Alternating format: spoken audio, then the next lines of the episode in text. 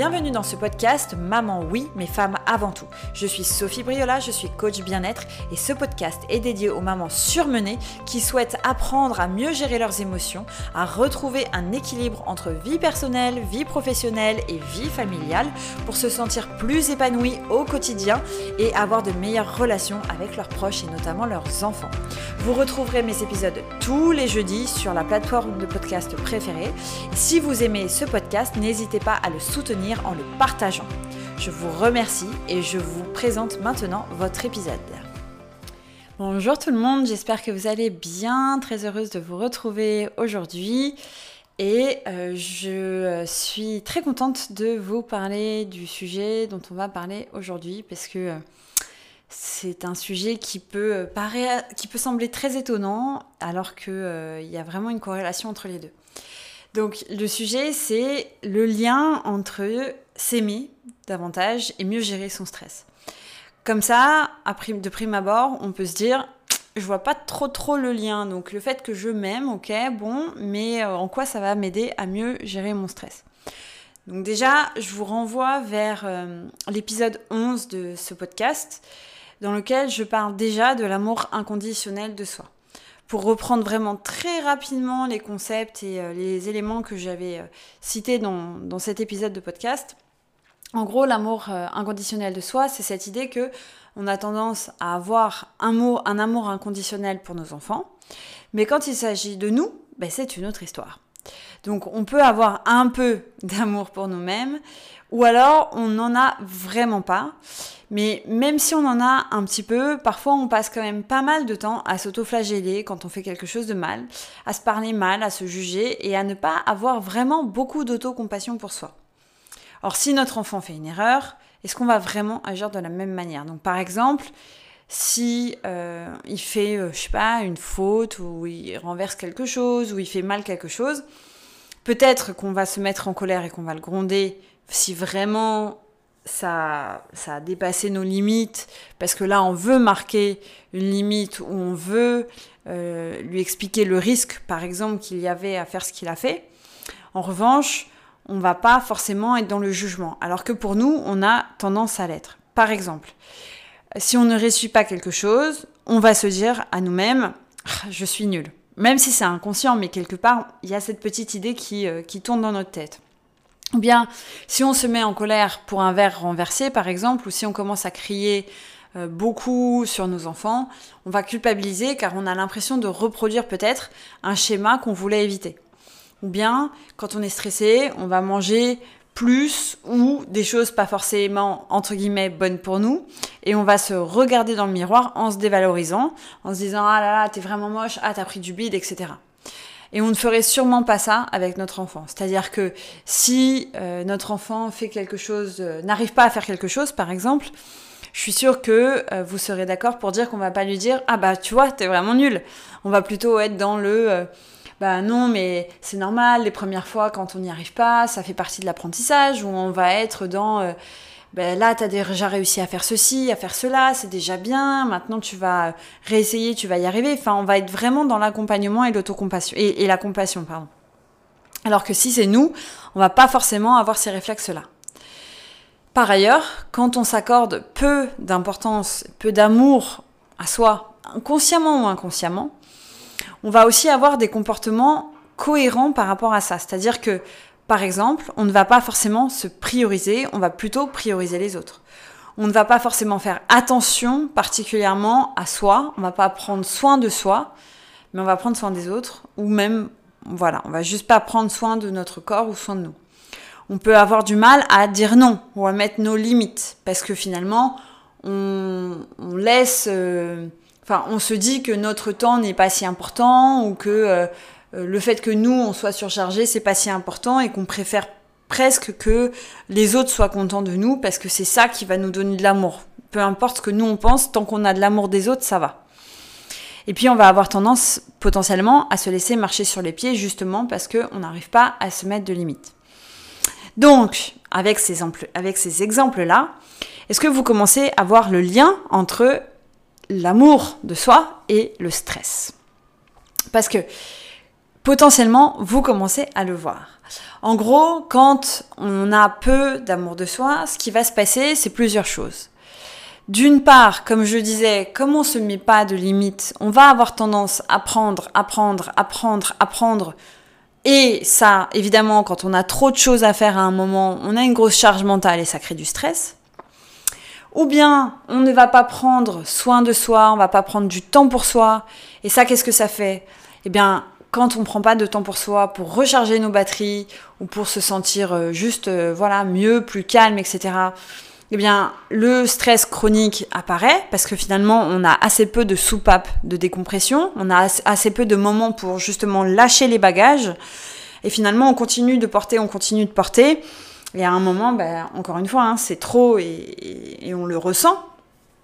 Et puis, euh, parfois aussi, quand on va se juger difficilement, ou quand on va être euh, dans euh, l'autoflagellation, etc., ce qui va se passer, c'est que on va avoir une méta-émotion sur ça, c'est-à-dire une émotion sur l'émotion.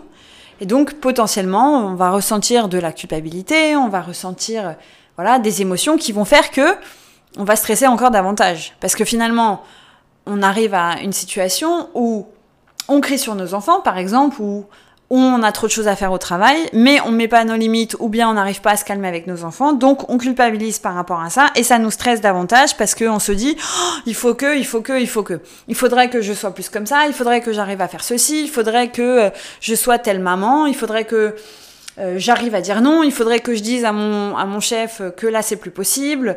Et puis euh, peut-être qu'on va même le blâmer, notre chef, hein, de continuer à nous donner des choses alors que nous on peut plus. Et puis on va euh, blâmer notre mari parce que ou notre conjoint si on en a un parce que euh, il fait pas assez de choses à la maison ou quoi, alors qu'en réalité peut-être qu'on lui laisse pas la place, etc. Donc en fait on va avoir euh, une émotion de stress qui va se rajouter parce que, à la base on n'arrive pas à justement faire attention à nous, à prendre du temps pour nous, à mettre nos limites. Et finalement, ça, ça, c'est un enchaînement de, de faits et d'événements qui fait que ça crée plus de stress pour nous. Donc, j'espère que là, vous voyez le lien entre l'amour de soi et le stress. En gros, pour moi, le manque d'amour de soi va générer beaucoup plus de stress au quotidien.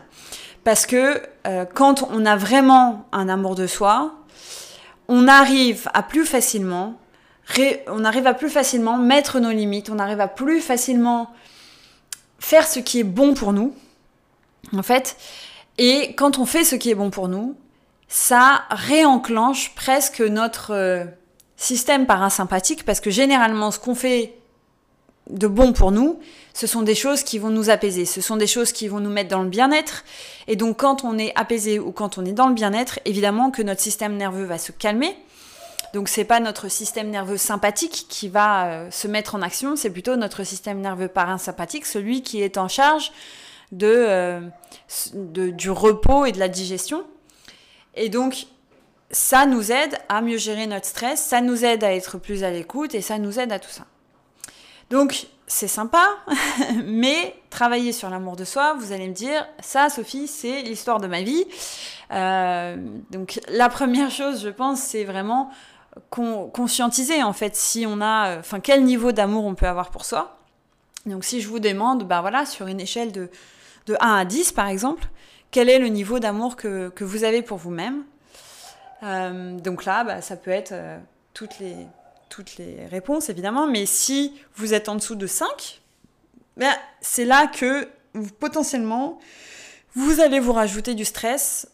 Euh, si vous êtes autour de même 5-6, hein, c'est déjà un peu mieux, mais quand même, il peut y avoir beaucoup plus de stress dans votre vie si vous êtes en dessous de 5-6 que si vous êtes au-dessus. Parce que justement, vous n'allez pas savoir mettre euh, ce que je disais tout à l'heure, les limites, prendre du temps pour vous, etc. Alors comment travailler sur l'amour de soi? Et comment justement arriver à mieux gérer son stress grâce à ça? Donc je donne des clés dans l'épisode 11. Là, j'avais envie de, euh, de vous donner des clés peut-être un tout petit peu différentes parce que euh, bah, au fur et à mesure que j'avance aussi, clairement, je, je trouve des, des, nouvelles clés. Et donc là, les clés dont j'avais envie de vous parler, elles sont de, on va dire, de trois ordres.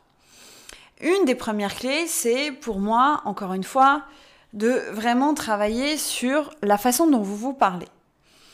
Parce que finalement, on, le sait, hein, mais le langage qu'on peut avoir pour soi est absolument critique. C'est-à-dire que les mots que vous allez avoir pour vous-même vont euh, changer énormément de choses. Ça va, euh, si, enfin, plus vous continuez à mal vous parler, et plus évidemment, euh, ça va être compliqué de, euh, d'avoir de, l'amour pour vous-même. Donc un des premiers aspects que j'aime bien aborder, c'est vraiment parce qu'en plus c'est facile, c'est peut-être la plus la partie la plus facile parce que c'est la partie la plus consciente ou celle dont on peut euh, qu'on peut hum, remarquer le plus facilement. Donc un un des premiers angles que je vous conseillerais, c'est véritablement réussir à vous dire ok là comment au quotidien je peux arriver à mieux me parler. Et donc c'est simplement de surprendre hein, ce, que vous, ce que vous vous dites. Parce que vraiment, les mots comptent. On a l'impression que c'est banal, ce que je vous pouvez avoir peut-être l'impression que c'est banal. Mais c'est tellement, tellement, tellement important. Parce que notre corps, il nous écoute. Et, et, quand on se dit des mots durs et quand on se dit des choses comme ça, bah mine de rien, ça, ça rajoute juste une énorme pression sur nos épaules et ça rajoute juste, euh, voilà, une, comment dire, un, regard très très très euh, dur sur euh, qui on est et sur ce qu'on fait.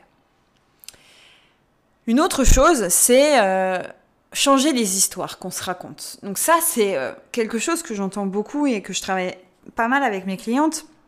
Parce que souvent, ce qu'on me dit, c'est, mais Sophie, et encore tout à l'heure, je l'ai eu avec une maman, Sophie, tu sais, euh, l'amour de moi, c'est l'histoire de ma vie. C'est-à-dire que euh, ça fait 39 euh, ans, ça fait 38 ans, ça fait 37 ans, peu importe l'âge que vous avez, que je ne m'aime pas, que j'ai essayé des trucs, que je fais des choses pour avoir plus d'amour pour moi, etc.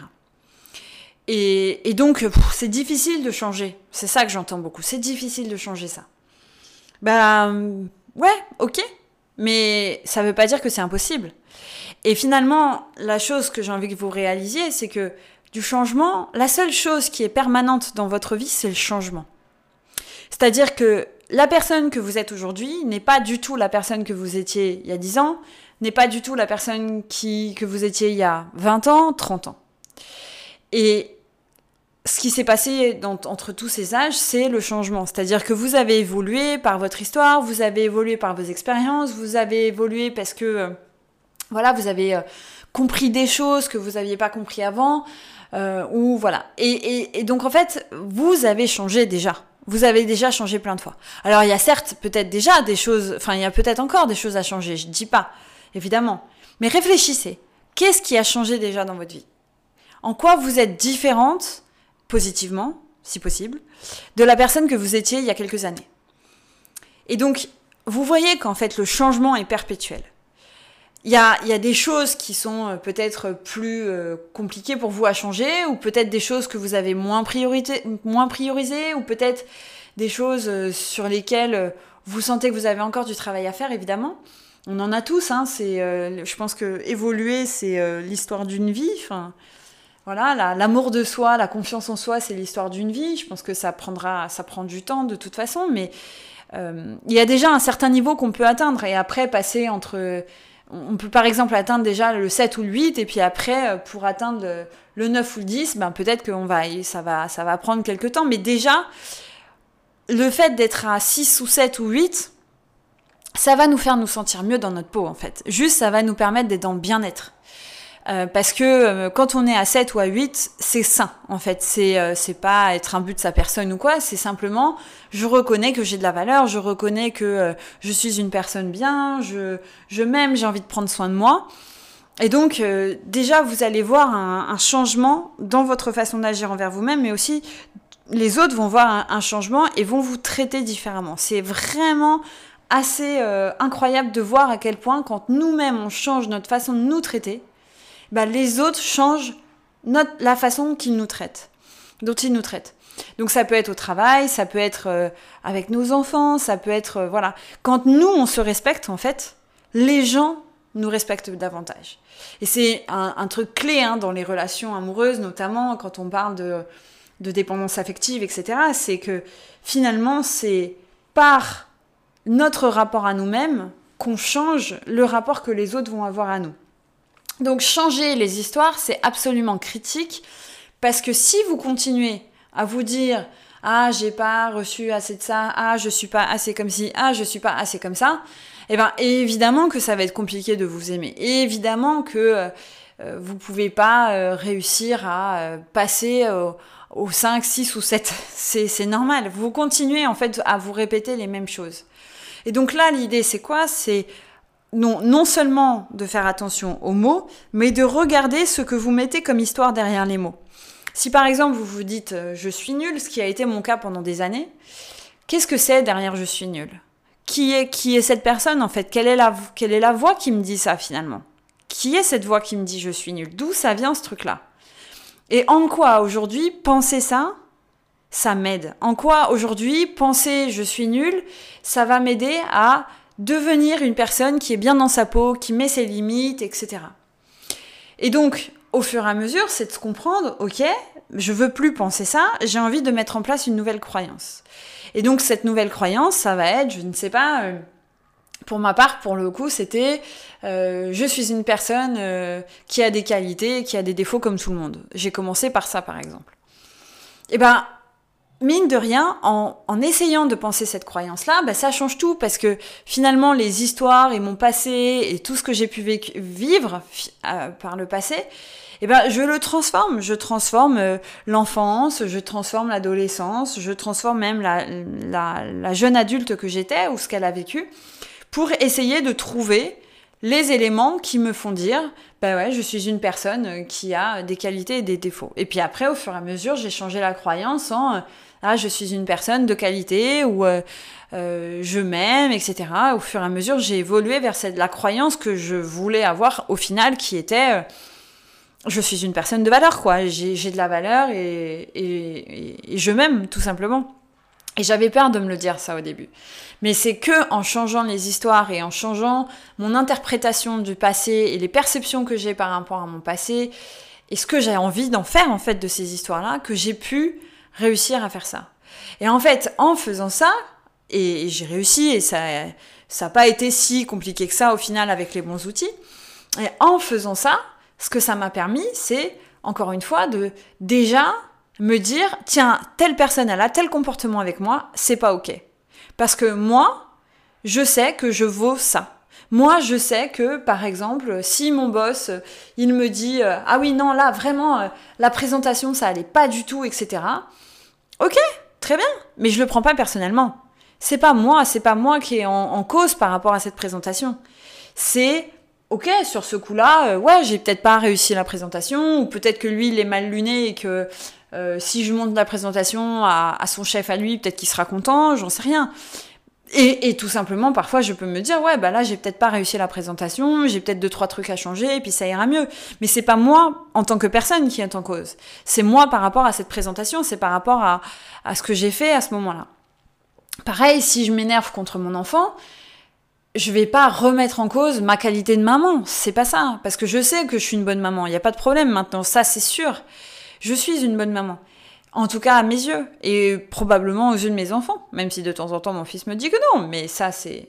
Quand je lui dis, mais c'est quoi une mauvaise maman? Mais c'est une maman qui me laisse tout faire. Ah oui, alors ça, c'est pas ma définition de la bonne maman. Donc. Euh... Non, pardon. Qu'est-ce que c'est une mauvaise maman? C'est une maman qui me laisse rien faire. Oui, bah forcément. Je vais pas te laisser tout faire, c'est pas possible. Donc, euh, pour moi, voilà, je sais que je suis une bonne maman et donc quand mon fils me dit ça, ça m'atteint plus comme ça pouvait m'atteindre. C'est que je vais pas euh, me dire ah mais il a raison, je suis vraiment une mauvaise mère et je me remets en cause, etc., etc. Non, parce que je sais que au fond il a il a pas raison et je sais au fond ce que je vaux. En revanche, que là on ait eu une altercation, que ça lui ait fait de la peine, que moi je me sois peut-être mise euh, que je me sois énervée qu'il n'ait pas compris, etc. Ça, je peux l'entendre et on peut en discuter. Et je peux lui dire à son cerveau d'enfant de, 5 ans, voilà pourquoi je me suis mis en colère, voilà ce qui s'est passé, voilà comment je me suis sentie quand tu m'as dit ça, ou voilà pourquoi je me suis énervée, là t'as dépassé telle limite. Et on en parle et puis on avance quoi. Et lui, ça lui permet de comprendre qu'il y a des limites à pas dépasser et que et que voilà. Donc c'est vraiment de réussir. Et en fait, pardon, pour finir, en fait, en faisant ça, qu'est-ce que ça fait? Bah, Ça fait que je me mets moins de stress aussi en tant que maman, parce que quand je m'énerve contre lui, Je, n'ajoute pas en plus sur cet énervement de la culpabilité, etc. Je dis juste, ouais, bah là, je me suis énervée. Alors peut-être que j'y étais euh, pas avec le dos de la cuillère. Euh, peut-être que ça a crié un peu trop fort à ses oreilles. Mais en attendant, euh, je l'ai fait parce que ceci, cela, et je l'ai fait pour lui montrer qu'il y avait une limite. Et du coup, il comprend qu'il y a des limites et qu'il peut pas tout faire. Donc ça, c'est vraiment hyper clé de s'autoriser en fait à, à mettre ses limites et de comprendre que c'est pas euh, notre personne à chaque fois qu'on doit remettre en question, mais que c'est finalement aussi peut-être simplement le fait que dans cette situation-là, ou pour cette présentation-là, ou quoi, on n'a pas géré. Mais ça remet pas en cause notre valeur ou qui on est. Ça remet en cause notre comportement à un moment donné. Et donc en changeant les histoires du passé et en changeant ma façon d'interpréter le passé, je peux davantage non pas remettre en question la personne, parce que je suis davantage sûre de ma personne, mais je peux simplement remettre en question le comportement à un moment donné et l'isoler comme un événement particulier et que, euh, voilà, qui était peut-être pas adapté, etc. J'espère que vous voyez la différence. Et donc, en faisant ça, en faisant ce travail de je passe de je suis, euh, j'ai des croyances qui me poussent vers le bas tout le temps, tout le temps, je me dévalorise et compagnie, et je m'appuie sur mon passé pour penser ça de moi. Bah là, on change le passé et on se dit, ok, en fait, je suis pas une si mauvaise personne, voire je suis une bonne personne, et simplement, il y a parfois où je dois changer certains comportements, et ça, ça se change aussi très facilement. Donc, en gros, pour résumer, quand on change les mots ça nous permet aussi d'aller chercher les histoires. Et quand on change les histoires, ça nous permet évidemment d'alléger vraiment le, stress en fait qu'on peut se mettre et la pression hein, surtout qu'on peut se mettre en tant que maman quand euh, on n'est pas euh, forcément aligné avec l'image idéale qu'on peut avoir euh, de la maman, etc. Donc c'est vraiment quelque chose que je vous invite à considérer, c'est comment m'aimer davantage et comment changer ma relation à moi-même pour ensuite avoir une façon de gérer mon stress qui soit bien meilleure. Et donc, parfois, hein, j'entends les perfectionnistes, donc euh, quand on est perfectionniste, bah, c'est intéressant d'aller chercher le pourquoi du perfectionnisme, par exemple. Qu'est-ce qui fait qu'on est perfectionniste? Alors, est-ce que c'est une éducation qu'on a reçue? Mais du coup, euh, quand on a reçu cette éducation-là, bah, pourquoi on a, pourquoi on l'a, on l'a refait en fait? Qu'est-ce que qu'est-ce que ça nous a montré en fait d'avoir cette éducation ou quand euh, notre nos parents par exemple ou quelqu'un dans notre entourage nous montrait que c'était vachement bien d'être minutieuse et, d'être toujours de faire toujours les choses bien etc est-ce que finalement on est rentré dans ce cadre là parce que on avait besoin de plaire à cette personne et on se sentait sécurisé de se plaire à cette personne? Ou est-ce que c'est euh, parce que on a vraiment le souci de la beauté du détail et que du coup on veut euh, être dans le perfectionnisme pour ça? Enfin, c'est intéressant d'aller chercher ça. Voilà. Parce que au fur et à mesure qu'on creuse et qu'on apprend à comprendre nos mécanismes et les histoires qu'il y a derrière nos mécanismes, eh bien évidemment que ça va nous aider à changer qui on est, à changer ce qu'on fait, à changer la perception qu'on va avoir de nous-mêmes et ça va nous faire avancer. Donc, c'est vraiment quelque chose que je vous invite à travailler. Un, identifier les mots que vous utilisez pour parler à vous-même. Et deux, aller chercher les histoires et regarder comment transformer ces histoires en quelque chose qui soit beaucoup plus soutenant pour vous et non pas flagellant. Voilà. Et en faisant ce travail-là, il y a clairement quelque chose qui peut se déclencher sur avoir une meilleure estime de soi, avoir plus d'amour pour soi, et du coup, retirer un stress et une pression qu'on a tendance à se mettre au quotidien et qui ne nous sert complètement pas parce que le stress euh, et, la pression est suffisamment présente, on n'a pas besoin de s'en rajouter davantage. Voilà, c'est ce que je voulais partager avec vous, j'espère que ça vous aide. Mettez-vous à l'action, identifiez les mots, les histoires, et euh, comme toujours, n'hésitez pas à me faire part de vos remarques, de me poser vos questions pour qu'on puisse euh, en parler de façon approfondie. Voilà, je vous souhaite une très belle journée. À très vite pour un nouvel épisode de Maman, oui, mes femmes avant tout. Si ce podcast vous a plu, n'hésitez pas à me laisser 5 étoiles sur votre plateforme de podcast préférée de façon à le faire découvrir à d'autres personnes qui pourraient en bénéficier. Et comme toujours, laissez-moi des messages pour me dire ce que vous en pensez, ça me fait toujours très plaisir de vous lire.